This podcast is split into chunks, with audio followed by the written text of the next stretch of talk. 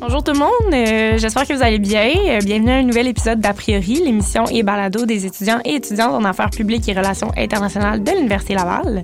Donc, euh, au dernier épisode, j'ai reçu Alanis et Florence, deux étudiantes autochtones avec qui j'ai parlé de l'identité autochtone en général, des enjeux qui l'entourent.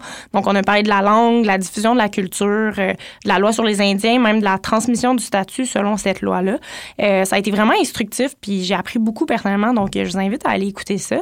Dans cet épisode-ci, on va parler de l'extinction du caribou forestier, mais on va changer un peu de format, donc dans le sens que la majorité de, ben, de l'émission va être une entrevue avec un spécialiste euh, qui a été faite sur le terrain par Emery, euh, qui est avec moi aujourd'hui. Donc, euh, allô, ça va? Salut Charlotte, ça va toi? Ben oui, donc avant de, de se lancer dans l'entrevue, ce serait intéressant peut-être que tu nous fasses un tour d'horizon sur l'enjeu, puis nous dire pourquoi ça t'a intéressé et tout. Oui, absolument. Dans le fond, moi, euh, j'ai décidé de faire le balado, euh, l'épisode sur le caribou forestier, parce que c'est un sujet qui revient dans l'actualité dernièrement, euh, surtout dans mon coin de pays, en Abitibi-Témiscamingue. Mais dernièrement aussi, on retrouve le sujet un peu partout dans les grands médias au Québec, principalement parce que la stratégie de protection du caribou forestier est en train de se refaire et va être publiée en juin par le gouvernement du Québec. Hmm. Alors, il y a des consultations qui se font présentement et c'est ce qui fait qu'on entend beaucoup parler dernièrement. Et puis, je trouvais que c'est un sujet que nos mm. connaissances sur le domaine sont pas euh, incroyables. en fait, je parle beaucoup pour moi. Tu sais, par exemple, il y a un troupeau de caribous au sud de Val d'Or. Et puis, moi, qui est natif de Val d'Or, qui est un, gars de bois, euh, j'aimais dans le bois. Quand j'étais jeune, je faisais des scouts. J'en connais pas tant que ça sur le sujet. Puis, j'ai appris selon le secondaire qu'il y avait des caribous au sud de Val d'Or. Et je me dis, voyons donc, pourquoi je le savais pas avant?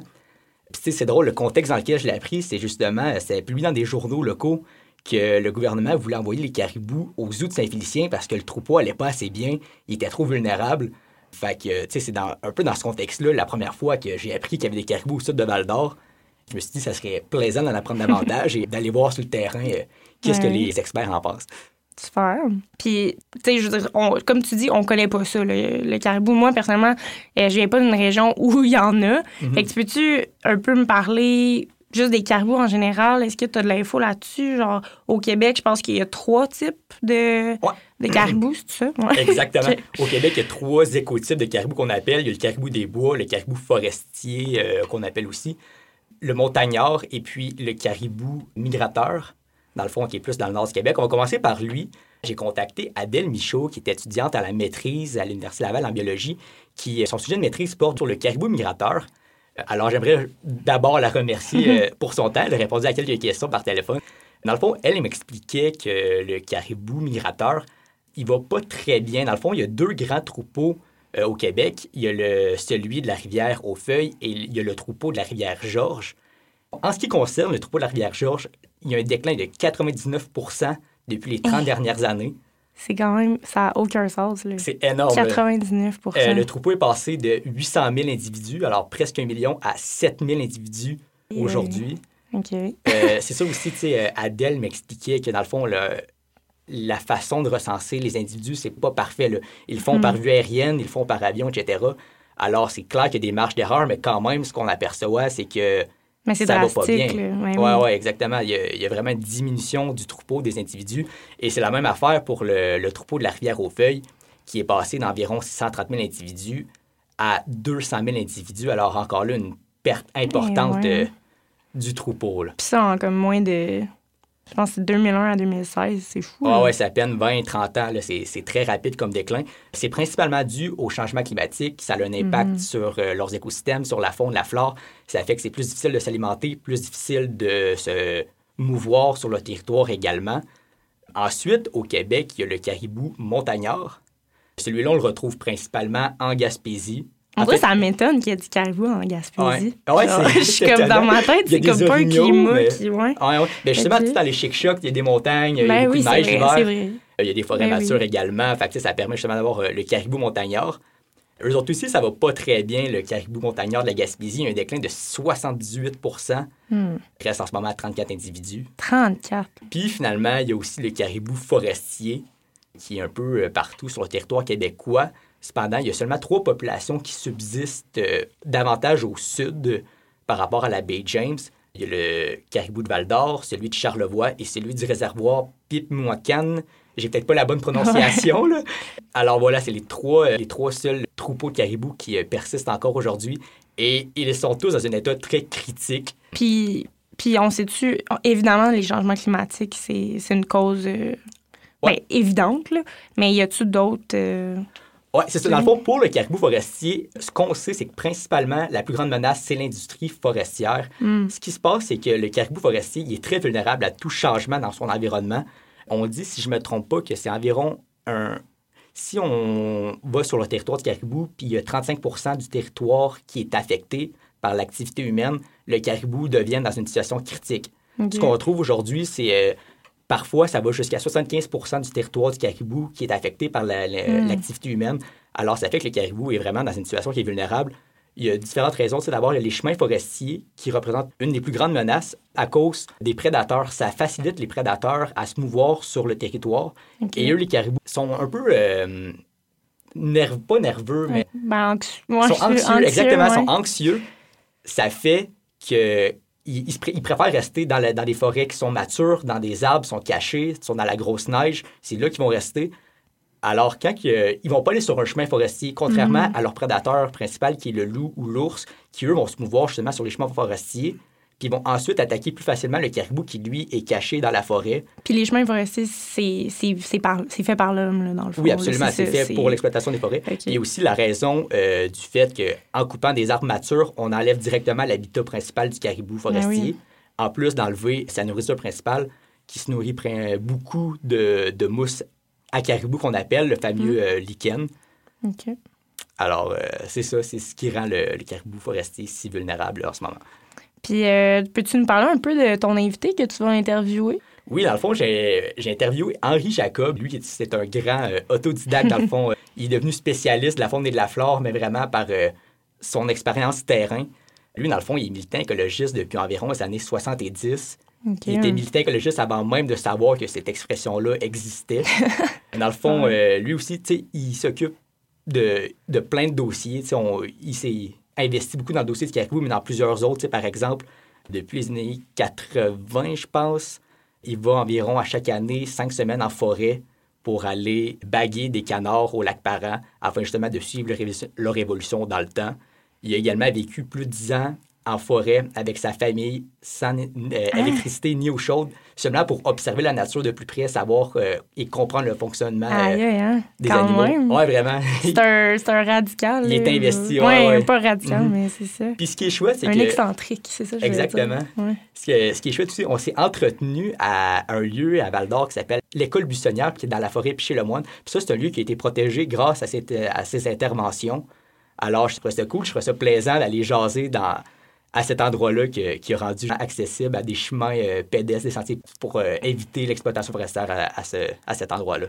Ben, c'est très cool. Donc, euh, sans plus attendre, ben, on va enchaîner avec l'entrevue. Donc, bonne écoute. Bonjour, je suis présentement à l'école buissonnière qui est en banlieue de Val-d'Or, qui est un, un, endroit protégé qui offre des sentiers pédestres dans la forêt Piché-le-Moine je suis accompagné d'Henri Jacob, un militant écologiste qui est entre autres fondateur du regroupement écologiste de Val d'Or et des environs, aussi appelé Le Rêve. Il est cofondateur de l'Action Boréale avec Richard Desjardins. Il a également récemment écrit un livre, Chronique de nécocide, l'effacement des caribous de Val d'Or. Henri Jacob, bonjour, merci d'être avec moi. C'est moi qui te remercie. Vous allez bien? Oui. Oui, super. Alors, euh, mais dans le fond, pour commencer cet entretien, euh, j'aimerais que tu nous expliques dans quel contexte, de quelle façon tu as appris qu'il y avait des caribous en Abitibi-Témiscamingue. En fait, ce qui est assez drôle, c'est que, en fait, c'était en 68. C'était mon premier voyage à Montréal, parce que je viens de plus loin. J'avais, euh, avec une, un petit groupe, on avait monté à Montréal, puis j'avais vu un, panneau avec un panneau jaune avec un panneau de danger avec la silhouette d'un caribou. Mm-hmm. Moi, je pensais, j'ai dit, pour moi, le, gars du ministère, euh, il a confondu un peu les pancartes. Fait qu'en revenant du voyage, j'ai commencé à m'informer.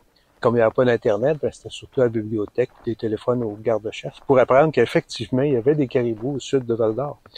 C'était un peu comme ça, j'ai essayé de trouver toute l'information que je pouvais, parce que ça, la, nature m'a toujours intéressé, puis naturellement les animaux en général.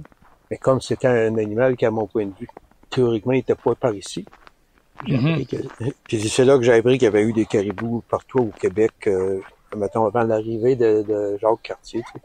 C'est intéressant que à une époque pas si lointaine, ben, la, la présence même du caribou était pratiquement inconnue aux yeux de la population euh, de la BTB. Et puis, euh, il y avait des pancartes, mais la population n'avait pas l'air au courant. Ben, en fait, c'est ça, c'est la seule chose qui, qui pourrait être au courant, c'est qu'il y avait un, un petit panneau jaune qui était un panneau, euh, un panneau de danger, là, qui indiquait un caribou, mais c'est- pour beaucoup de monde, peut-être qu'ils ne le voyaient pas. Bon, je vais dire, il y a beaucoup de gens, tu sais, euh, qui ont, s'ils n'ont pas le, la, comment je vais dire, la curiosité de, de- des choses comme ça, mais tu passes à côté, Mhm. tu prends pas le temps de réaliser qu'est-ce que tu as vu. Mhm. Mais c'est vrai que euh, ici, en Abitibi, il y avait pas beaucoup de monde, je te dirais, jusqu'à une dizaine d'années, qui était au courant qu'on on avait la chance d'avoir une herbe de caribou, qui était la plus, qui est la plus au sud du Québec, présentement. Mhm. Que ça a une, euh, c'est pour ça qu'on dit que c'est un, euh, c'est un troupeau unique. On appelle ça un troupeau relique, parce que c'est le relique des grands troupeaux qui couvraient le Québec. Ah ouais, ok, ok. Fait qu'il est vraiment unique au, au monde. Puis dans le sens, puis dans ce sens-là, pour nous autres, on trouve que c'est une grande richesse. C'est important. Pas juste pour le caribou, c'est pour son habitat. C'est parce que c'est un habitat particulier, c'est des vieilles forêts. Mhm. Malheureusement, ce qui intéresse les compagnies forestières, c'est les vieilles forêts C'est aussi. Puis il en reste de moins en moins. Puis Mhm. la plupart, on le voit à Charlevoix, on le voit ici, on le voit en Gaspésie, on le voit dans le nord du Saguenay-Lac-Saint-Jean. Tous les arbres sont, sont présentement en déclin. Ils risquent de disparaître si euh, on s'en mêle pas. Je comprends. Voulez-vous qu'on continue Ouais, l'entretien justement en marchant? euh, Est-ce que tu m'entends quand même bien? Oui, je t'entends très bien. Les chantiers sont assez étroits. Dans le fond, Ouais. un petit survol dans le temps, là, euh, on va se ramener dans les années 80. La MRC de la Vallée de l'Or a élaboré son premier schéma d'aménagement du territoire. Et puis le maire de Val-d'Or de l'époque a refusé euh, d'y inclure dans le fond territoire de protection pour les caribous forestiers, disant qu'il n'en avait jamais vu. À ce moment-là, c'est quoi les informations qu'on avait sur le troupeau même? Ben, en fait, justement, quand il y a eu le premier schéma d'aménagement, là, il fallait qu'il fasse l'inventaire un peu de tout ce qu'il y avait sur le territoire. Mhm. Et il- on, s'est aperçu qu'il y avait des particularités, et dont le- cette unicité-là, là, des caribous qui étaient près de Val-d'Or. Fait que, puis il y avait déjà reconnu par les ministères un territoire qui, c'était le territoire de la de Val-d'Or. Mhm. C'est un petit territoire de 1200 km carrés. Ça paraît énorme, mais c'est pas si gros que ça. Puis, euh, naturellement, nous, on a insisté pour que ça soit dans le premier schéma d'aménagement. Puis quand là, ils ont fait la présentation public, l'ancien maire de Val-d'Or de l'époque, M. André Pelletier, ben lui, a décidé de dire moi je vois pas à quoi ça sert, je j'en ai jamais vu, puis même s'il y en avait, on peut pas les chasser, on peut pas les manger, ça sert à rien. Uh-huh. Naturellement, ça a été ma première vraie bataille contre les, les compagnies. Dans cette première bataille-là, c'était quoi vos actions que vous avez menées pour protéger le caribou? Ben, une des choses, on- a fait une manifestation ici à Val d'Or, euh, avec, en passant dans les écoles primaires. Ouais, Le, ouais. le rêve avait, avait un petit journal qui s'appelait L'aboyeur public. OK. Et on a demandé au, à la commission scolaire si on pouvait aller dans les récréations, c'était au mois de juin, dans la semaine de l'environnement. Fait qu'on a vu ce prétexte-là de dire on va sensibiliser les jeunes. Fait qu'on était déguisés en clown, puis on allait juste d'un cours d'école, pas déranger l'horaire des étudiants. tu sais. Uh-huh. Mais en fin de compte, ce qu'on a pu, on a pu avoir, c'est qu'on a, on a sensibilisé les jeunes en leur demandant de faire une petite pétition. OK. Et puis c'est ça, dans le fond, vous avez fait, vous avez une pétition, puis si je me trompe pas, elle a peut-être été trop populaire, ou, du moins elle s'est rendue aux oreilles de personnes euh, qui étaient peut-être pas contentes de cette pétition-là. Je pense à l'ancien responsable des finances de la compagnie euh, Forex. Forex. Puis c'est qu'est-ce qu'il disait, lui? Ben en fait, ce qui est arrivé de plus spécial, c'est qu'à l'époque, quand on a passé dans, on avait le- le- une petite subvention de, je pense, 1000 dollars pour faire ça. Ça fait qu'on avait ciblé quatre écoles de la commission scolaire. Puis il y a une, après qu'on ait fait les calques, avait bien été le fun avec les jeunes, on avait ri. On a reçu un, un téléphone de l'école Saint-Joseph et ils nous disent, euh, ben, comment je fais ça que vous êtes proposé chez nous? Fait que moi, j'ai, j'ai recontacté mes, mes chums, j'ai dit, regarde, on va en faire une de plus. Qu'on s- en fin de compte, on en a fait deux de plus, mais on va à cette école-là, puis on fait la même chose. On joue des tunes, un peu un peu de musique, puis de l'animation, en leur parlant justement que le caribou, c'était une espèce qui, euh, qui était unique et qui était menacée. Donc, ce serait important que les jeunes, s'ils voulaient faire. Et ça a donné que la fille de M. Lasselle était dans, dans ce groupe d'élèves-là et elle a demandé à son père de signer la pétition pour sauver les caribous et, et son père n'a pas aimé ça. Fait qu'il y a eu une série de lettres qui a été écrites en nous disant qu'on manipulait les enfants à des fins politiques. Une grosse, lui a fait des pris ça vraiment à cœur, euh, comme si c'était sa cause. Mhm. Puis il nous a fait une publicité. Il a écrit au gouvernement du Québec. Le, le premier ministre a envoyé un enquêteur pour vérifier si on n'était pas un groupe de terroristes ou je sais pas quoi. OK. Fait que, on a, euh, les, les, les agents de conservation sont venus me voir. En tout cas, ça a été une grosse saga. Ça nous a fait une bonne publicité. C'est ce qu'on Ah. a remercié M. Lessel après de nous avoir fait de la publicité gratis parce que ça aurait passé, euh, c'est juste un truc. Mais ce qui est arrivé aussi, c'est qu'il a fait une plainte à la commission scolaire. La commission scolaire a retiré les, les, les boîtes de, pour recevoir les, les, les pétitions des jeunes. Mhm. Et là, quand on a appris ça, on n'était pas ben, ben, ben de bonne humeur. Ça qu'on est allé voir le directeur de la commission scolaire, puis on a dit, ben, là, vous allez remettre ces... D'abord, il y a eu une personne qui s'est plainte, c'était la première des choses. Puis l'autre chose, on, a, on, a la- on avait votre permission. Puis je pense que ce serait mieux pour vous de les remettre là que qu'on aille plus loin un peu. Donc on avait qu'il y a certaines histoires qui n'auraient pas aimé qu'on- qu'on sorte publiquement. Fait que les, les, les boîtes ont été remises et, et après, ça a duré une semaine cette, euh, cette pétition-là. Les jeunes ont ramassé, si je me rappelle, c'est alentour de 3, 3000 et plus de, de, de signataires. 3700, je pense. 3700, Des c'est exactement, je me rappelle le chiffre. 3700 personnes, des adultes qui ont, qui ont signé.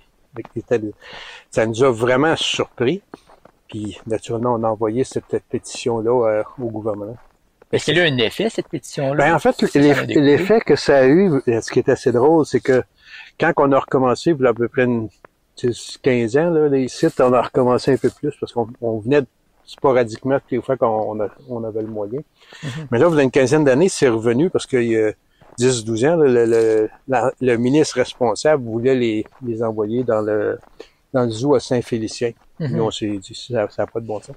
Et là, ce qu'il y a eu de drôle, c'est qu'on a eu des enfants qu'on avait sensibilisés au primaire qui étaient, qui Ok, sont venus ok. appeler, nous rappelant qu'eux autres avaient été, ça les avait marqués. ouais. C'est ça, ça les avait marqués, puis, puis on commençait à, à, à- à mobiliser des gens à Ça a leur tour. sais. des graines un peu. euh, Ouais, ça c'est ça qu'on a été surpris. C'est ça souvent que je dis, en, en- quand tu es militant, des fois tu sais pas qui tu vas rencontrer qui peut faire une différence. Comme Mhm. quand j'ai rencontré ton père qui a fait euh, demander qu'on ait une équipe de, de commanditer une équipe de soccer. tu sais. On a dit c'était. Mais ça nous a fait un, un autre genre de publicité euh, qu'on n'a pas normalement le moyen ici en Abitibi, des groupes comme nous autres de faire. Fait que c'est. des fois c'est ça, c'est que tu as des rencontres puis c'est toujours ça un peu. Tu as des rencontres que ça a l'air des fois anodin, puis des fois ça a une grosse, grosse euh, importance. Ça garde un impact. Dans le fond, c'est intéressant. juste avant te dire, avant, Ouais. juste on a, j'ai arrêté ici parce que tu vois, cette grosse épinette-là, là, Mhm. c'est le point de départ de tous les sentiers de l'école buissonnière. OK, ah ouais. Parce qu'à l'époque, il n'y avait pas de, de carte satellite, c'était des, des photos aériennes. Puis cette épinette-là était tellement haute, On la tu peux voyait. imaginer, on pouvait la voir du haut. Ça fait que c'était parti du site, on rentrait à travers le bois parce qu'on voulait Ah, pas, durant trois ans qu'on a fait les sentiers, on voulait pas que les gens le sachent, tu sais. Mhm. Fait qu'on a fait tous les sentiers, mais ça, c'était notre point de départ. Puis il est tombé. Ah ouais. Ah, c'est juste une anecdote, dire. en Ben oui, c'est intéressant quand même. Pour remonter dans le temps, fait que là, ça, c'est l'action, les actions que vous avez menées environ des années 80. Puis, euh, entre les années 90, 2000, il y a eu un peu de période creuse, une période sombre pour le caribou de Val d'Or. Il y avait moins d'engouement. Ben, en fait, c'est ça, c'est que tu en parlais, mais comme on est aussi dans une région, la région d'Abitibi, on est loin des médias Mhm. nationaux. Ici, on a, on a un petit journal euh, que je dirais régional, l'écho. Ouais. Mais euh, eux autres, si tu posais un article une fois par euh, mois, c'est comme si c'était parce que a- naturellement, il y avait des commanditaires aux journaux, puis comme nous, on fait pas vraiment de publicité pour les compagnies extractrices de, de ressources, soit minières ou forestières. On passe ça pas souvent. Puis comme on est en Abitibi, comme je te dis, ben, passer dans les médias nationaux, c'est. Ils ont déjà, eux autres, un genre de, de mini... Dans leurs agendas, ils ont quelques noms et ça leur permet de tout Ouais. le temps rappeler les mêmes personnes, ce qui est un peu dommage, mais c'est, notre réalité. Que il y a eu, c'est ça, comme il n'y avait pas beaucoup de changements dans l'activité, on pouvait juste dire, ben, on essayait d'intervenir auprès des ministères, mais l'avoir des, en disant, tu sais, hey, assurez-vous que, au moins d'essayer de, de minimiser les dégâts, puis on voulait, nous autres, qu'ils ferment au moins les chemins, ce qu'ils n'ont pas fait. OK. Puis aujourd'hui, ben là, il y a peut-être, euh, il y avait peut-être à l'époque, dans, le dans l'air à Caribou, il devait peut-être avoir peut-être une, peut-être 7-8 euh, camps de chasse. OK. Aujourd'hui, on doit avoir à peu près 200, 200 quelques. Fait que c'est vraiment, vraiment, il y a du chemin euh, à profusion dans ce territoire-là. Ouais, il y a beaucoup de chemins forestiers. Tu sais, au tournant de cette période plus sombre-là, au début des années 2000, euh, il y a eu la création de l'Action Boréale. Pouvez-vous nous expliquer, dans le fond, c'est quoi au juste l'Action Boréale? C'est quoi leur lutte? Ben, En fait, la, la première, et ce qui est arrivé, c'est que Richard Desjardins, euh, il, a, eu- il a décidé de faire un film sur l'exploitation forestière. c'était L'erreur Boréale. L'erreur boréale. Et on- après une couple de, puis on se connaissait comme ça. D'ailleurs, il y a un sentier, celui-là, ce sentier-là est, est au nom de Richard Desjardins. OK, ah, intéressant. Puis, puis ce qu'on on a euh, dans Richard me disait, tu sais, euh, là, là, ça, a fait OK, un gros un gros tollé. Beaucoup de monde parle de ça, mais ça va tomber. tu sais. Ouais. Les gouvernements ont tendance à essayer de laisser mourir les contestations. Ouais.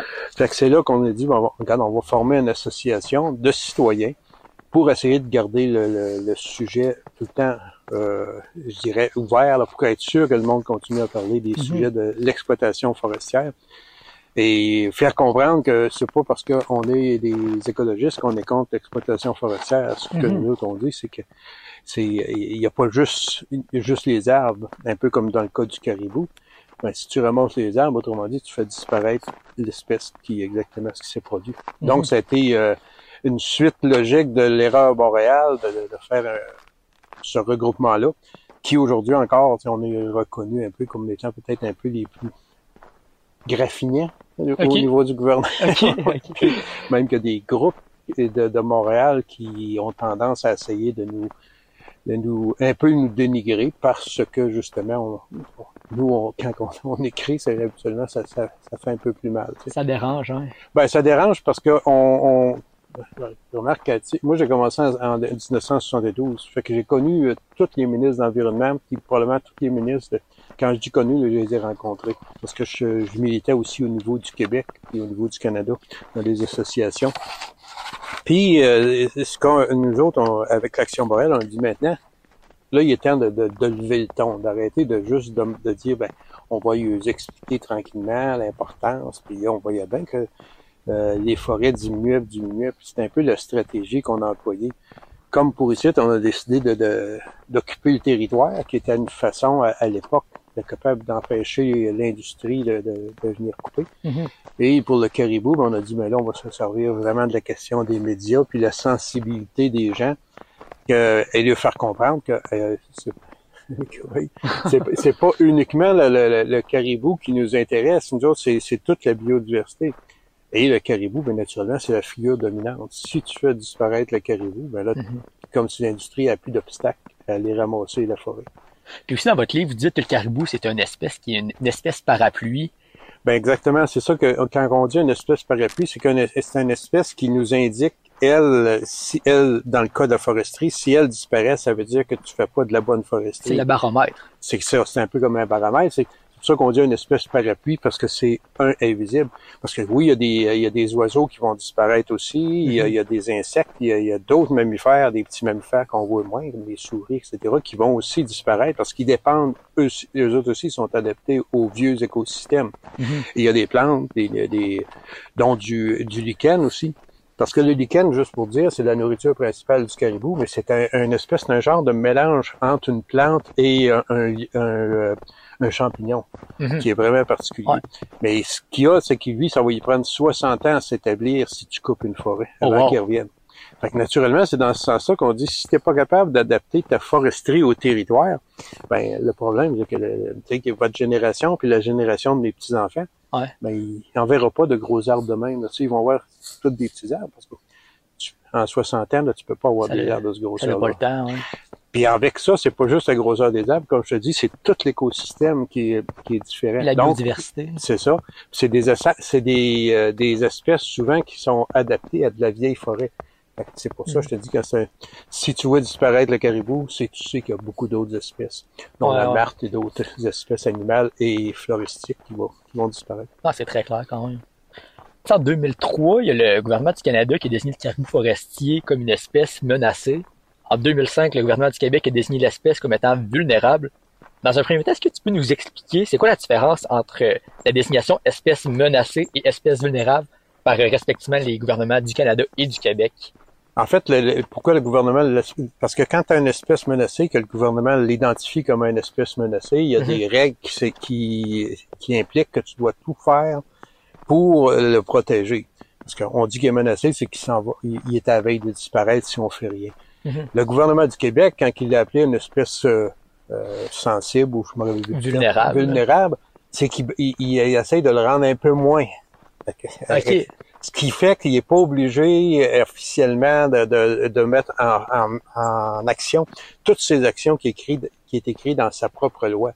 Dès qu'il est, que le gouvernement du Québec, s'il écrit que c'est une espèce menacée, ben, il est obligé, par ses propres règles, c'est ses propres lois, de le protéger et de faire tout, mettre tout en, en action pour essayer de sauver l'espèce. Qu'est-ce qui fait qu'il y a une différence entre la façon que le considère le gouvernement canadien et le gouvernement québécois? Pourquoi ils n'ont pas la même valeur, la même protection? Ben, la grosse, grosse différence, c'est que les ressources qui sont sur le territoire, la forêt, les mines et tout ça, c'est de gestion provinciale. Le, le fédéral, lui, a la gestion de ce qui est de, de l'eau. En fait, comme, Ouais. mettons, les poissons et les, les oiseaux migrateurs, Mhm. mais pas les oiseaux qui vont passer, comme, mettons, le mésange. C'est de juridiction provinciale, Ouais. mais le canard va être, euh, comme il, il migre, il est de gestion fédérale. C'est bien ancré dans la Constitution. c'est ça. Ben, ça fait que le gouvernement du Québec, naturellement, comme il a la gestion des armes, ben, euh, puis il est pogné avec des contrats qu'il donne aux compagnies. Fait que naturellement, il, il essaye de, y d'enlever les, je dirais, les irritants à pouvoir couper tout ce qu'il veut couper. OK. OK, C'est un peu pour ça qu'on essaye de, de, là, présentement, c'est une des choses qu'on essaye de faire, c'est, on, puis on, on essaye de sensibiliser le fédéral. Parce que le fédéral a aussi, dans sa loi, ses espèces menacées. Quand tu as un, un gouvernement régional ou provincial qui ne fait pas euh, ce qu'il devrait faire dans une espèce menacée, ben le, le fédéral a le droit d'intervenir. Comme il l'a fait avec la fauvette faux grillon dans, à Laval, il a Ah fait ouais, une petite grenouille. Il a imposé parce qu'il peut l'imposer pour une espèce menacée. Fait que c'est là, mais il y a toujours le jeu politique. Il essaye de faire, ils, ils Ouais. veulent pas trop trop euh, se mettre en guerre de peur de perdre des, comme ils sont les deux, tu sais. Surtout le fédéral de ce temps-là, il va aller probablement en élection bientôt. Mhm. Il va pas perdre le Québec parce qu'il il perd le pouvoir aussi. C'est pour ça qu'il n'ose ouais. pas trop trop, même Il y a lui-même, faire ses propres. toujours derrière ça. Toujours, c'est c'est malheureux. Indéniable, Ce ouais. qui devrait pas arriver parce que quand tu parles de biodiversité, c'est pour tout le monde, c'est pas juste, tu sais, ça n'a pas, de- ça a pas de frontières, tu sais. Ah non. C'est bien, c'est le bien de, tout le monde, tu sais. Maintenant, on va s'arrêter pour une petite pause sur un extrait de chanson, Le gars de la compagnie des Cowboys fringants. Je vous invite à porter une attention toute particulière aux paroles. À tantôt! Des. La demande est trop grande pour ce que la forêt peut donner. Mais c'est pas bien grave, ils ont des chums au gouvernement. Fait qu'ils sont remontés au nord, continuer les coupes à. Les Amérindiens, ceux qui chassent de père en fils, ont voulu leur parler, ils sont fait dire rentrez chez vous. C'est pas avec vous autres qu'on va faire des bénéfices. Pour nous, un caribou, c'est bien plus beau sur un grand dessous.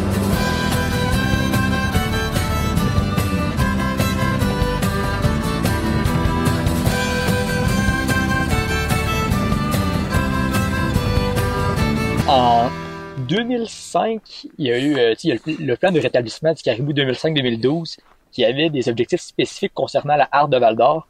C'était environ 50 individus qui voulaient avoir en 2015. Puis évidemment, l'objectif n'a pas été atteint. Ensuite, il y a eu un plan de rétablissement du caribou forestier 2013-2023 qui avait le même objectif de 50 individus, mais cette fois-ci pour 2020. Dans les deux cas, ça n'a pas été atteint. Dans le fond, c'était quoi exactement ces plans-là? Ben, en fait, le gouvernement euh, du Québec, il, a constitué un groupe de, qui s'appelle le, le, le groupe de, de- pour le rétablissement du caribou. Eux ont publié en 2005 un, un document qui, qui est à la demande du gouvernement, qui était le plan de rétablissement des différentes hardes de caribou. Les autres, ils ont fait l'inventaire un peu partout. Puis pour les, les hardes isolées, comme celle de Val d'Or, Là, le, chiffre qui est revenu, c'est 50. En fait, c'est c'est ce qu'il y avait euh, quand j'ai commencé à m'occuper du to- topo de caribou en 1900. Quand on a vraiment commencé à sortir, là, il y avait que ça une cinquantaine de caribous. OK. Puis à 50 caribous, si l'habitat est suffisant pour la nourriture et les abris, ils peuvent se maintenir. Mais de- quand ils descendent en bas de ça, là, là, la, la- la situation devient précaire. Parce que c'est pas une espèce, contrairement à l'ornial, qui euh, il se multiplie très très vite. Tu sais, les femelles vont avoir un petit par année et il y a souvent un bon taux de mortalité. Ah ouais, ok. Donc, ils n'arrivent pas à faire suffisamment de petits pour remplacer la mortalité et des vieux et de ceux qui sont malades. C'est pour ça le, le chiffre 50. Fait que quand ils ont sorti ce document-là en 2005, euh, le gouvernement a refusé de le publier. Moi, c'est deux ans, deux ans et demi après que quelqu'un m'a envoyé, euh, on appelle ça une enveloppe brune, elle était peut-être pas brune, mais c'est Mhm. le document. J'ai reçu le document qui était sur une tablette parce que Ouais. le gouvernement voulait pas le, le rendre public. Pourquoi? Parce que justement, on disait là-dedans, voici ce que vous devez faire se- selon vos propres règles pour sauver les espèces en, en danger. Dans ce cas-là, c'était le caribou, là, Ouais. partout dans, au, au niveau du Québec. Puis il y avait des, des cibles spécifiques pour les différentes arbres au, euh, les arbres au sud. Nous autres, c'était minimum 50 bêtes. Et la fait, d'ailleurs, on a, on a même euh, nous-mêmes pas publié un plan plus tard, ce qui est arrivé avec ces mêmes propositions-là. OK. Donc, tous les scientifiques qui travaillaient euh, euh, avaient cont- contribué à ça. Ils étaient bien déçus de voir que le gouvernement ne publiait pas. Ça fait que nous autres, quand on l'a eu, moi, j'ai écrit au, euh, pas écrit, j'ai téléphoné au, cabinet du ministre à l'époque, euh, M. Béchard. Puis là, j'ai dit, dites au ministre que si euh, dans une semaine, il publie pas le rapport, moi, je le publie. Ils ont pris ça probablement que tu sais, c'était juste une boutade, ah. mais ils savaient pas que je l'avais. Ça fait qu'on l'a publié. j'ai eu des téléphones du cabinet du ministre me disant que ça n'avait pas d'affaire à publier ça. Les réponses sont plus rapides euh, cette fois-ci. Euh, quand, quand ils ont vu que ça a sorti, parce que naturellement, là, les journalistes se sont mis les appeler, comment se fait ça? Si ça fait deux ans qu'il est fait, puis il n'est pas sorti, tu sais, Mhm. qu'est-ce qui se passe? Fait que là, ils ont été obligés de donner des réponses. Mais c'est ça, ça fait que nous autres, on l'a publié, puis on continue à dire que malgré tout ce qui s'est passé, malgré la destruction de son habitat, on devrait, pareil, tout tenter, ne serait-ce que pour dire aux prochaines générations, on, on- a un exemple que qu'est-ce qu'on a qu'il faut pas faire. Puis maintenant, voici quand il arrive une autre espèce et dans le chemin de l'exploitation, ben on doit tenir compte de son de sa survie. Euh, c'est prioritaire parce que Ouais. on a perdu la moitié de, de tous les animaux, là, les, les mammifères euh, sur la Terre. Il y en a la moitié qui sont disparus depuis les années euh, 70. Mais on parle pas là, de, de l'ancien temps. là. Ben, c'est récent, tu sais, Ouais, à une ouais. vitesse énorme. Tout le même, le même problème, c'est qu'on détruit l'habitat. Ça fait que naturellement, ces espèces-là, c'est comme si on, mettons, on, on t'enlève le frigidaire puis tout ce que, et toute la nourriture, ben, euh, tu vivras pas bien longtemps. Il cet plus impact-là. grand-chose, hein. Ben, c'est ça, tu sais. Ah. En 2009, il y a eu le premier colloque sur le caribou forestier, le, le colloque ADIC. C'est ça. C'est bien prononcé. Oui, Qui signifie justement euh, caribou euh, En, en, en algonquin. Ouais, Ben, en- Anishinaabe. Ouais. en algonquin, c'est ça aussi. Mhm. Et euh, dans le fond, suite à un colloque, il y a eu le premier consensus. Euh, ben, ah, dans le fond, ce colloque-là menait un consensus qui devait élaborer un comité de rétablissement de la harde. Euh, mais le comité, finalement, ça l'a pas vraiment levé. Qu'est-ce qui s'est passé? En fait, euh, a, on a exactement avec le ministère les biologistes responsables qui étaient de bonne foi ici. Eux autres, étaient bien contents que nous autres, on intervienne parce que les autres, à l'intérieur, ne pouvaient pas intervenir. Ça fait que là, on, on avait le mandat d'un co- d'un colloque de former un comité avec le ministère. On a formé ce comité-là. Il y avait des représentants de, de, de trois, trois euh, euh, euh, je dirais, communautés autochtones ici en Abitibi qui gravitent sur alentour de ce territoire-là. Il y avait, il y avait nous autres, les- ceux qui représentaient les, les, des groupes comme nous autres, il y avait des riverains qui étaient dans le coin du Sabourin qui, qui sont là. Il y avait euh, des chasseurs, il y avait des, euh, des gens de compagnies forestières. Puis on a formé ce comité-là, mais on s'est aperçu que toutes les fois qu'on durant, puis durant deux ans, on a travaillé pour faire, tout faire pour essayer d'améliorer la situation, tu sais. Puis à toutes les fois qu'on faisait des, euh, des recommandations, le ministère responsable des forêts nous disait toujours la même chose. tu sais. Euh, on peut pas appliquer ça parce que nous autres, on a des contrats de signer avec les compagnies forestières. Parce que Mhm. naturellement, ce qu'on demandait, nous autres, c'est de, de, de protéger une bonne partie du territoire qui n'avait pas encore été trop trop magané et essayer de fermer le plus de chemins possible. Mhm. Puis jamais qu'ils ont voulu collaborer. Ça fait qu'à un moment donné, euh, et les communautés autochtones, nous autres, et les représentants de, de- du, des riverains, on a tous démissionné en bloc. Fait en sorte que euh, ils ont essayé de continuer le, le- le comité, mais ça n'a pas duré trop trop longtemps parce qu'ils ont perdu, tu sais, un peu comme toute crédibilité. Parce que Ouais. là, il manquait des, Il a aussi une manquait de financement, si je me trompe pas. ben, tellement que le- c'est comme le ministère à Québec, il il voulait même pas aider ses propres, euh, comment je peux dire ça, ses, ses propres fonctionnaires qui travaillaient avec nous autres. Que le, le ministère était obligé de pour juste euh, il y avait des colliers, mais juste pour aller mettre des, colliers ou protéger les femelles, il a fallu qu'ils demandent une subvention. C'est une minière qui donnait une subvention. Puis ils ne pouvaient pas donner une subvention directe au, euh, euh, au ministère. Fait qu'ils l'ont donné à un- au groupe, qui un des groupes qui était à l'intérieur pour euh, supposément. Qu'ils ont fait un petit enclos qu'on appelle un, un enclos de maternité. Pour la gestation. C'est ça. Puis ça a pas été, ben ça a été un demi-succès. Ça aurait pu, parce que ça pourrait, ça aurait pu être bon s'il y avait eu un, un projet, ça, ça aurait fait partie d'un projet. Mais juste une action comme ça n'a pas, comment je pourrais dire ça, ça, ça, ça a pas l'effet escompté parce que tu, euh, tu améliores pas la situation. Si tu avais 50 bêtes, puis là tu dis on va, on aurait monté avec 50 bêtes en même temps qu'on on protège les femelles avec, avec les petits au moment de la, au moment de la mise bas ben là, ça aurait eu un effet. Mais quand tu fais juste essayer, comme on dit, il n'y a pas assez de femelles pour, pour pouvoir remplacer. C'est juste que tu, tu donnes une petite chance, mais qui est pas suffisante pour sauver le- l'herbe. Comment ça se fait justement que ce soit une compagnie minière qui investisse dans cet enclos-là et non le gouvernement lui-même? Ben ça, c'est un- c'est c'est c'est notre, notre autre gros problème. Que moi, en tant que militant, ce que je dis, c'est que notre gouvernement ne représente plus les gens pour qui il est, il est censé représenter.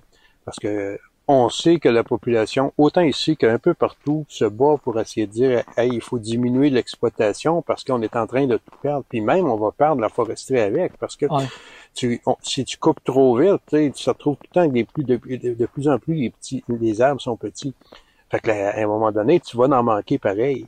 Fait qu'on veut changer, les- euh, nous, on veut changer la, façon qu'on exploite nos ressources naturelles pour s'assurer qu'on ne dépasse pas la capacité de la nature. Et c'est ça le, ouais.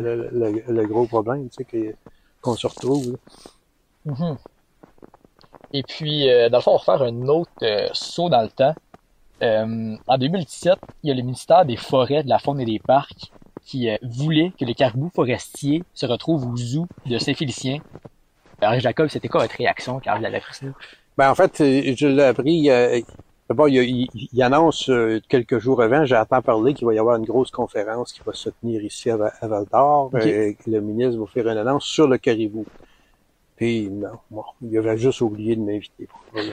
fait que mais moi, ce que j'ai fait, je me suis rendu pareil à, à l'endroit, c'était au club de golf, cette Val d'Or. Ok. Je me suis rendu là, mais j'ai atten- j'ai attendu dans l'auto jusqu'à quand j'ai vu qu'il restait à peu près cinq minutes. Là, je suis rentré, là, les, gens, les gens à la porte ont. Monsieur Jacob a dit euh, Vous êtes pas sur la liste. Ben, il regarde, écrit-les ici. Puis là, je suis rentré. Fait qu'il pouvait pas. Il y avait comme le- les, les, les dignitaires, le maire, le maire de Saint-Félicien et les, gens du gouvernement, dont le ministre, commençaient à vouloir rentrer. Ce qui était une affaire assez cocasse, comme je suis arrivé le dernier, ben, il y avait juste une place dans le premier rang en avant, juste avant de en avant de la porte, où les autres sont rentrés. Le premier qui rentre, il m'aperçoit, il fait comme une bizarre de face, puis là, ben, il s'est senti mal, il était juste en face, fait qu'il me donne, il me donne la main. Fait que tous les autres qui ont suivi, ils sont tous venus me donner la main, parce qu'ils savaient pas, tu sais, Uh-huh. surtout le monde de Saint-Félicien, qui était tout de suite en arrière, ils savaient pas qui j'étais. Du moins, ils me connaissaient pas. Fait qu'ils sont venus. Puis là, le, le ministre nous annonce, dans ses fait son affaire, il dit la, la, la, la solution la plus intelligente, c'est de ramasser ces caribous-là, puis les sauver, puis les envoyer à Saint-Félicien. Fait que, puis normalement, moi, j'étais juste là comme un, un, un assistant. Il y, avait, il y avait une cinquantaine de personnes à la conférence, dont des Autochtones. Puis, euh, normalement, après ça, il y a une période de questions pour les journalistes. Et la- la- l'animatrice, je ne sais pas pourquoi, elle, a dit, bon, ben c'est la période de questions pour- après tous les, les discours.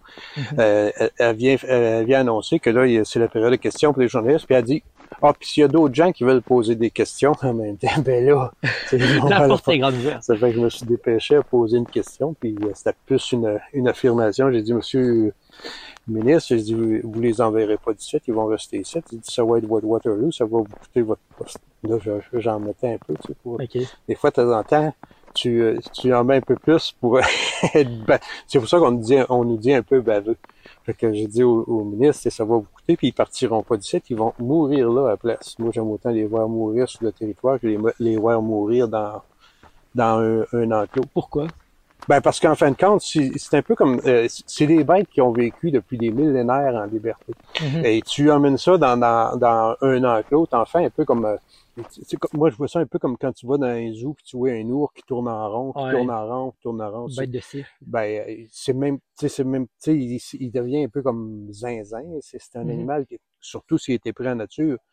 Puis même, ils n'ont plus le droit de faire ça. Légalement, là, à cette- Ok. à cette heure, quand tu veux emmener, sauf si, exemple, tu, tu ramasses un, un animal qui est blessé, puis tu peux pas le retourner en nature, là, tu peux le garder. Mais tu peux pas prendre une, une harde au comme ça, là, qui est en santé, puis les emmener de, La seule façon d'en avoir aux eaux de Saint-Félicien, parce qu'ils n'avaient perdu 21 la- l'année d'avant.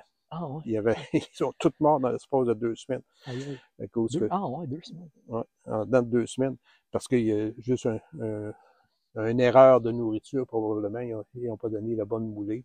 Wow. Ils sont morts. C'est des bêtes c'est ça une bête sauvage, c'est une bête sensible. C'est pas, Mhm. c'est un peu comme le loup n'est pas un chien encore. Il y a pas, il y a pas, il y a une résistance à tout ce qui est dans la nature, mais quand tu arrives euh, à le couper de, de, de sa liberté, puis en même temps, souvent, changer sa nourriture pour de la nourriture un peu plus artificielle, ben, c'est ça. pas adaptés. Fait que le caribou était tellement une, une espèce sensible, c'est bien ça. Fait que nous autres, qui voulaient, ils voulaient ramasser des, à l'époque, il y avait 18 bêtes qui restaient. Euh, fait que nous autres, on a dit, ben, ils partiront pas. Puis avec les communautés autochtones, on, on s'est organisé pour qu'ils partent pas. Et euh, on a fait en sorte que le ministre perde, perde sa job. Puis justement, si vous parlez des actions que vous avez menées avec les communautés autochtones, c'est avez-vous des exemples d'actions que vous avez faites pour euh, Ben, en, s'assurer que les, cari- les caribous restent euh, en territoire habitué? ben, en fait, c'est ça, c'est que nous, on collabore avec les communautés. Moi, de- j'ai travaillé longtemps, puis, euh, dont avec mon père, on a j'ai travaillé longtemps à Kitsakik, mais j'ai travaillé avec plusieurs autres communautés un peu partout au Canada. de- donc, j'ai une, je dirais, j'ai une affinité avec la philosophie et aussi, euh, les autres me font confiance. Puis, dans plusieurs débats, on a, on, on a gagné des causes en s'associant avec les, avec les communautés autochtones. Mhm. Fait que les autres, naturellement, ils vont, ils vont te faire confiance s'ils te font confiance d'avance. Autrement dit, il faut qu'ils apprennent à te connaître avant de te faire confiance. Quand un étranger arrive là, tu sais, il va pas le va pas lui dire, tu sais, que je vais vous, je vais vous, je vais vous faire de quoi, là. Nous autres, on Manque à travaille- confiance. Ouais, c'est ça. Puis nous autres, on, on a toujours pris le principe qu'on travaille avec les gens et pas. Ils travaillent pas pour nous autres, c'est Ouais. nous autres on travaille avec. Fait qu'avec les, les communautés, c'est ça. On, on s'est battu dans le cas de la bataille des BPC. Je sais pas si t'étais t'étais né à l'époque, mais ils voulaient emmener tous les produits toxiques de l'Est d'Amérique du Nord à Sainte-Terre pour Ah, les brûler. Ok. Puis on a réussi avec les communautés autochtones à empêcher que ça se passe Ok. parce qu'on a, on a bloqué les trois entrées de la BTV quand, ils- Ah ouais? quand ils ont voulu envoyer les, les premiers voyages. Dans le coin de Ville-Marie, euh, dans le coin de Chifougamau, puis ici sur la 117 dans le parc de la Vérandrie. Fait que là, ça- on les a fait perdre le, en fait, le- ça, ça, c'était une des batailles. Une autre bataille, c'était au, au Témiscamingue avec les communautés de là-bas. On avait réussi à empêcher qu'ils coupent tout le cèdre parce que la compagnie voulait ramasser tout le cèdre pour faire des copeaux pour euh, fabriquer des panneaux, des panneaux agglomérés. Là. Là, on dit, ça n'a pas de bon sens. Là, tu sais, les cèdres, ça, ça, ça peut vivre. On le sait, les plus vieux cèdres sont en Abitibi. Il y en a il y a plus que 1000 ans. Ah. Fait que, tu sais, c'est, c'est, c'est, c'est des essences. C'est surtout c'est, c'est l'essence qui a servi à sauver les Jacques Cartier puis sa gang quand il y avait le ah, scorbut. Ok. Wow. D'ailleurs, le- le- quand on a passé dans, la consultation publique, les Autochtones se sont, ils ont, ils ont rappelé ça, les Anishinaabe ont rappelé ça. On n'aurait peut-être pas dû vous, vous aider quand Jacques Cartier est arrivé. Puis comme le- sur le caribou, eux autres aussi, c'est, le caribou pour les Anishinaabe et les tribus des Cris tout ça, c'est un peu comme quand tu regardes dans les films de, de, de cowboy, le bison. Ici, c'était le caribou et c'était, c'était la base de toute la nourriture, les Ah vêtements, le- le- leur, euh, je dirais, plus outils. Et, et, et ils mangeaient tout, tout, tout. C'était la bête Ouais. qui était encore. Eux autres, ils appellent ça quasiment comme un frère, tu sais. Ils donnent sa vie pour. euh, c'est pour ça qu'ils ont, il y avait un grand respect pour le caribou.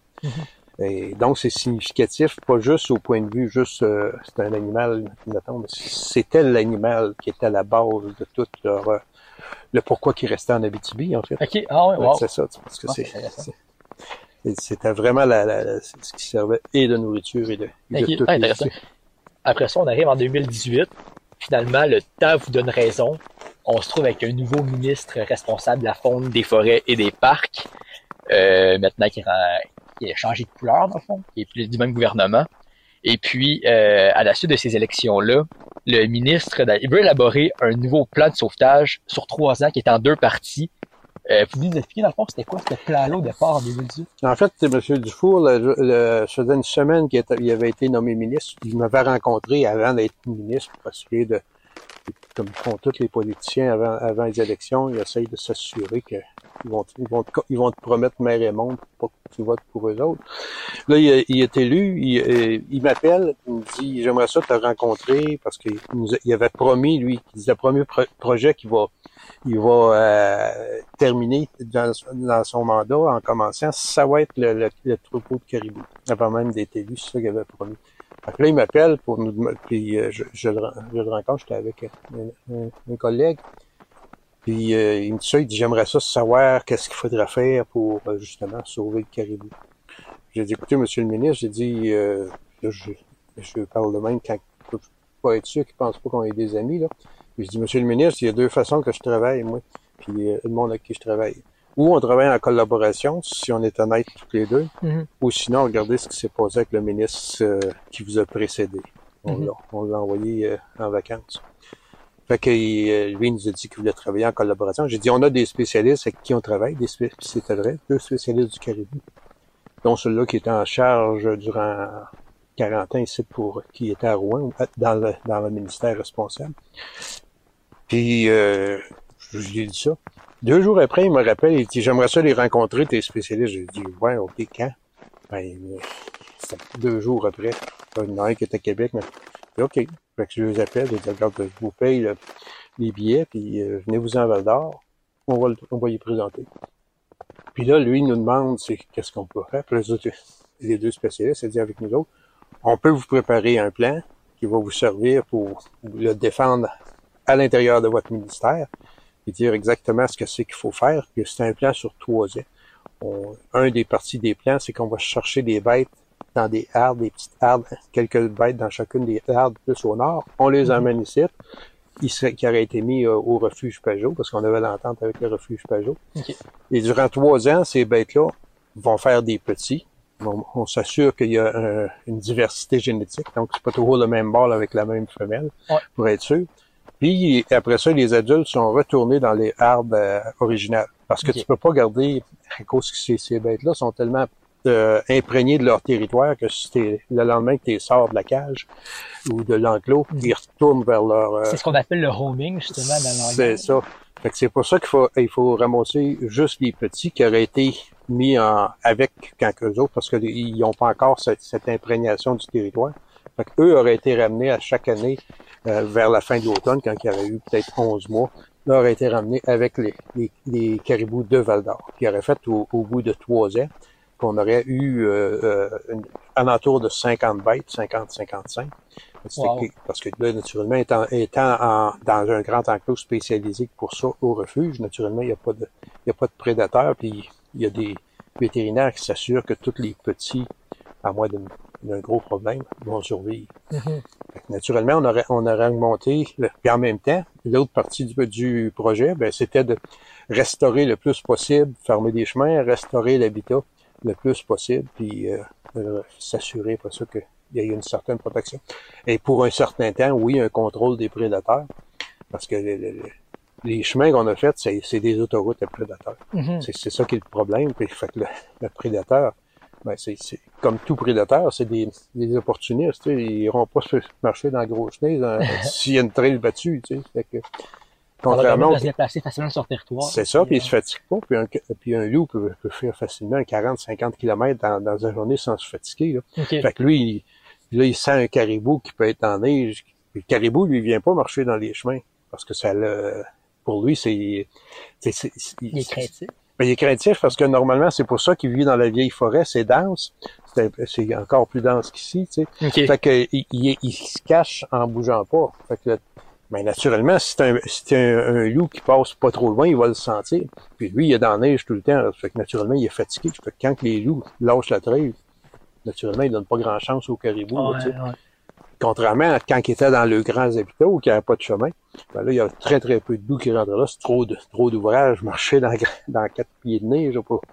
ben, ils préféraient aller où il y avait des orignaux. Tu sais. Ok, je comprends. Je- vous- Est-ce vous voulez qu'on marche un On peu, essayer de retrouver du soleil? On a perdu le soleil qu'on avait, là. Et après ça, on remonte, on va sauter en décembre 2019.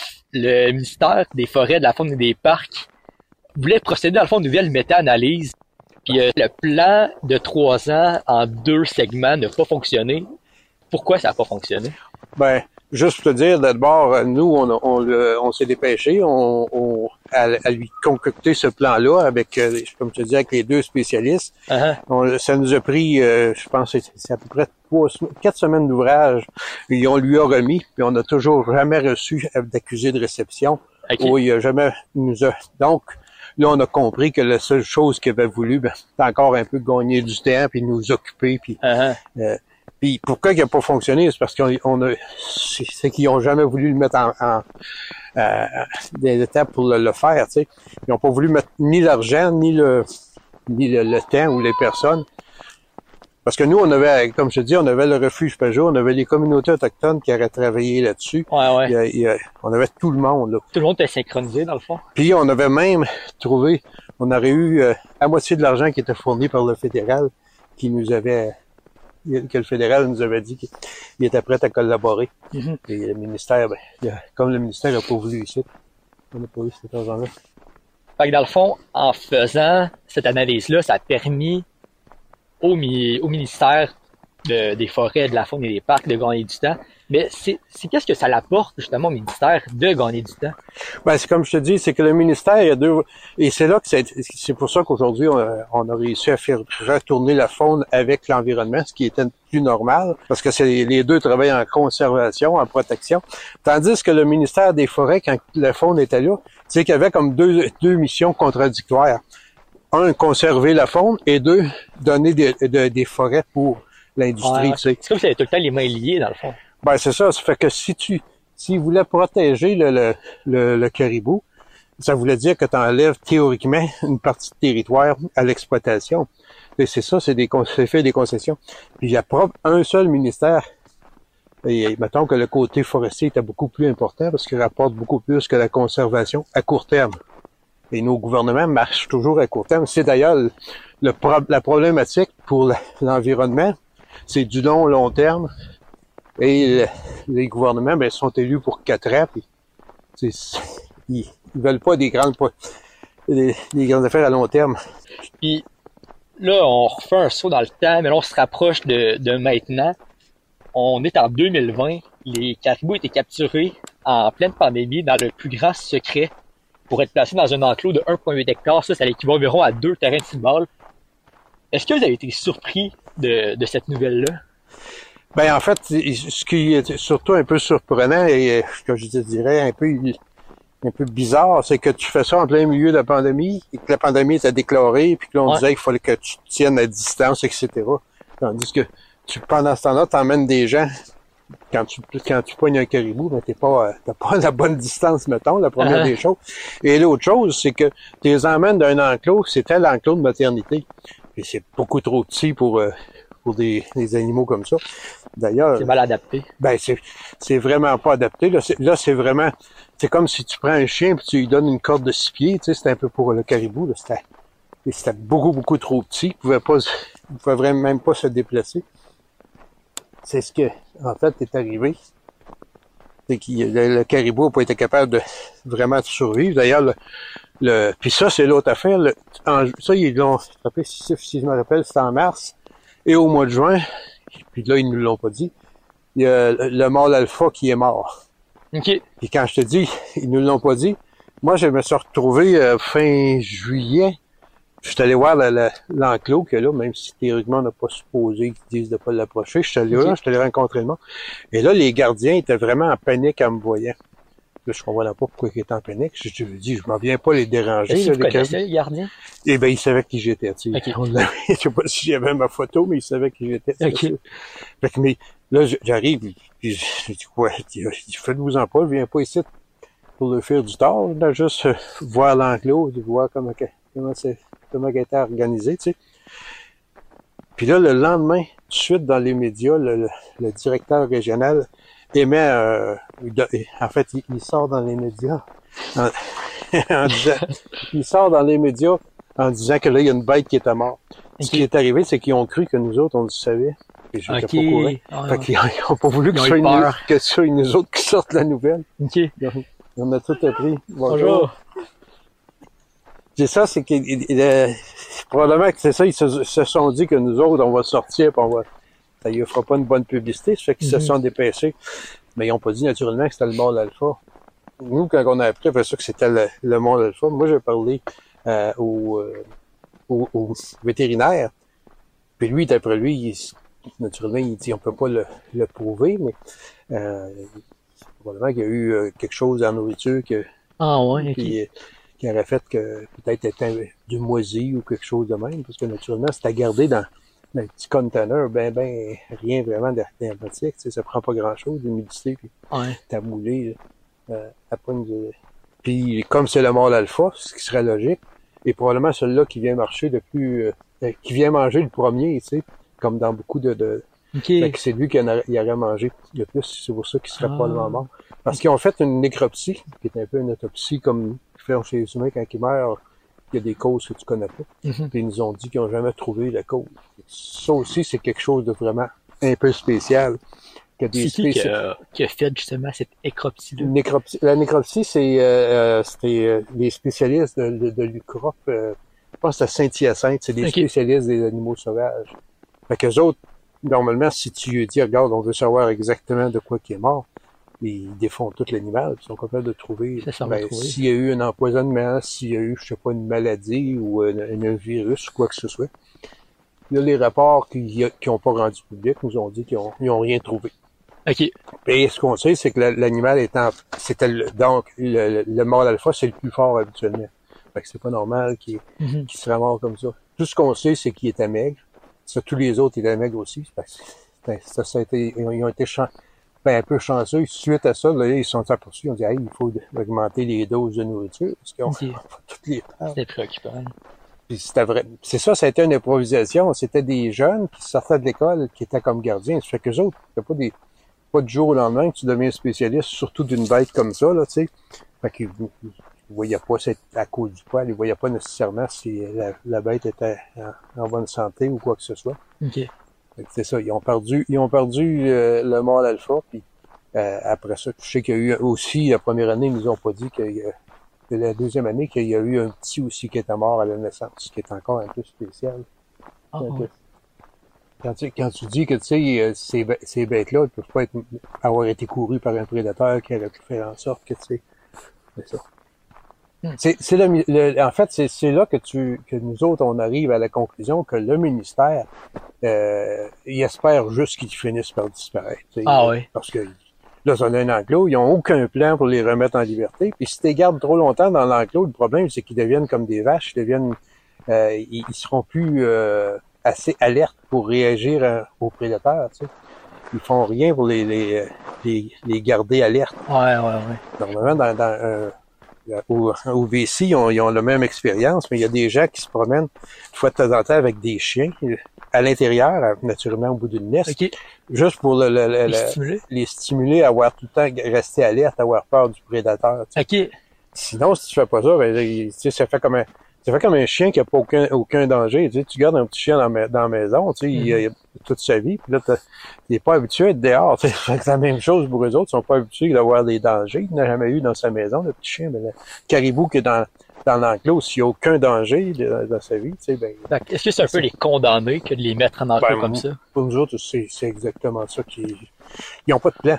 Fait que si, si ou il y en a un puis ils veulent pas le mettre en, en pratique, mais jusqu'à date.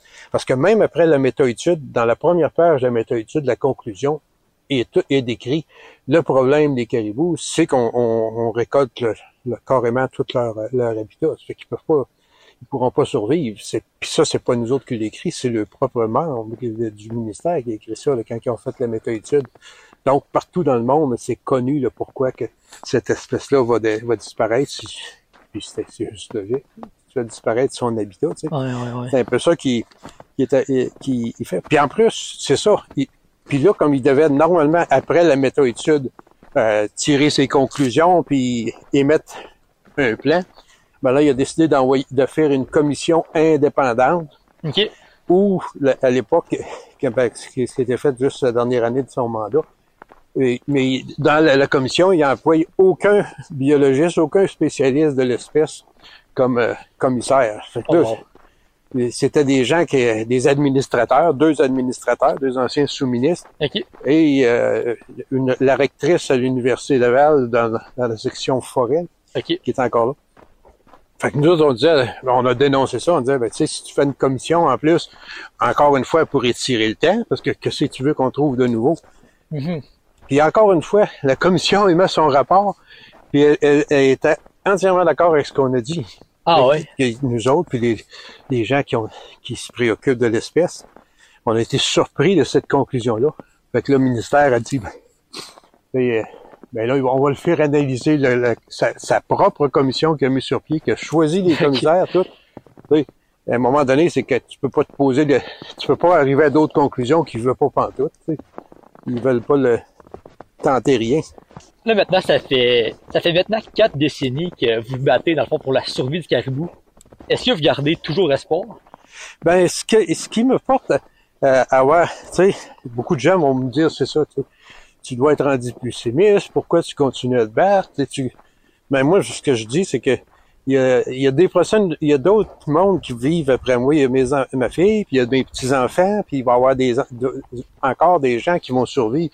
Ouais. Puis, euh, je sais qu'on a besoin de, de- de- d'avoir une bonne biodiversité si on veut garder les services écologiques, ce qui nous fournit la nourriture, ce qui nous fournit c'est la- l'air, ce qui nous fournit l'eau, etc. C'est euh, des, des écosystèmes équilibrés puis en bonne santé. Fait que moi, je me dis, j'ai pas le choix de, de continuer en espérant, puis je te dis, je vois des jeunes qui, qui s'impliquent. Mhm. Euh, ben, ça, je me dis, mais tu sais, Ça donne espoir. ben, a- ben, ça me donne c'était- Comment je pourrais dire ça? C'est un peu comme les gens, on regarde euh, ce qui se passe en Ukraine. Je veux dire, des bombes te tombent dessus, tu peux, tu peux dire, regarde, il n'y a pas rien à faire, puis je vais attendre de, de péter. Ou sinon, ben, je vais me battre en espérant que peut-être il y a une chance sur mille qu'on puisse renverser la situation. C'est un peu, le- on est, en- on est dans un état de guerre, excepté que c'est pas des bombes qui nous tombent dessus, c'est nous, on, fait, on détruit les, les bases de, de ce qui est les bases de notre vie. Parce que quand tes systèmes n'est pas équilibré, ton eau devient, devient moins bonne. Ouais. Euh, puis après ça, ton air, on le voit. Ah, puis là, le réchauffement de la planète, c'est tout, c'est tout ça qui, qui en fait qui est, qui, est- qui est basé sur notre mauvais système de consommation à, à plus finir.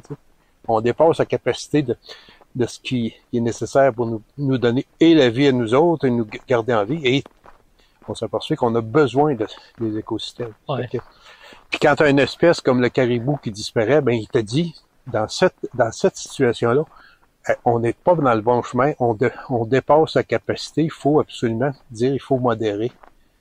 Mais là, nos gouvernements, comme je te dis, travaillent à court terme. C'est quelle action qui pourrait être prise? Ben, la seule chose qui a, a toujours fait changer, ça a été les, les prises de conscience des populations. Malheureusement, dans le temps, c'est des fois, c'est des, des révolutions qui sont, comment tu vas dire, des, des- dans le temps, il y a eu des révolutions armées. Là. Moi, j'espère qu'on n'en arrivera pas là. J'espère qu'on va réussir à, à- à mobiliser assez de gens qui, qui vont dire au gouvernement, écoute bien, là, là t'es censé nous, euh, nous représenter, puis ce qu'on veut, mais c'est ça que tu fais.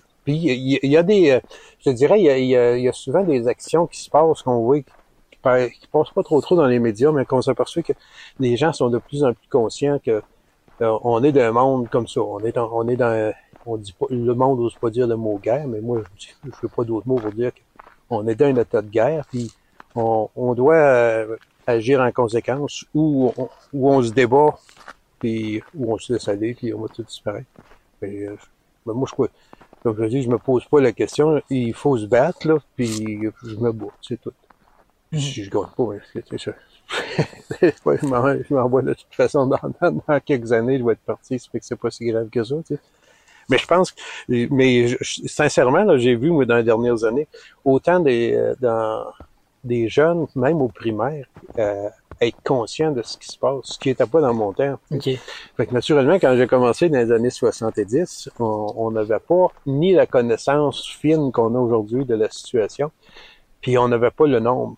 Aujourd'hui, les jeunes, toi, puis les générations qui descendent, vous, allez- vous êtes plus nombreux que notre génération, parce qu'on disait, moi je suis de la génération des bébés boomers, Mhm. on a toujours dit c'est nous autres qui réglait tout. Mais les jeunes ne se rendent pas compte qu'ils sont rendus plus nombreux. Fait que Ouais. s'il y avait 30% parce que dans ceux qui n'ont pas voté, souvent c'est beaucoup de jeunes, mais ils comprennent pas que ça représente 30% C'est plus de monde qui n'ont pas voté dans- que du monde qui ont voté pour la CAQ présentement. C'est rapport de 27 force. Fait qu'il il y avait plus de monde qui n'ont pas voté que du monde qui ont voté pour le gouvernement qu'on a actuel. tu veux-tu qu'on retourne par là-bas? peu importe, on peut, euh, peu importe la direction. Là. Mais justement, je pense que ça, fait le tour des, euh, des questions que j'avais. Merci beaucoup pour ton temps. C'est vraiment Ah, très- fait- éclairant aussi sur le dossier. Ça me fait bien plaisir. Donc, on est de retour en studio, euh, encore une fois avec Emery. Donc, merci encore pour euh, l'entrevue. C'était très intéressant. Euh, donc, je pense que ce serait, ça serait être le fun de, de wrap up ça en faisant quelque chose de. C'est ça, de résumer un peu les propos qui ont été dits, peut-être. euh, Absolument, une longue, une longue entrevue quand Ouais. même qu'on a faite en forêt. ouais. Alors, effectivement, il y a beaucoup de choses qui ont été dites.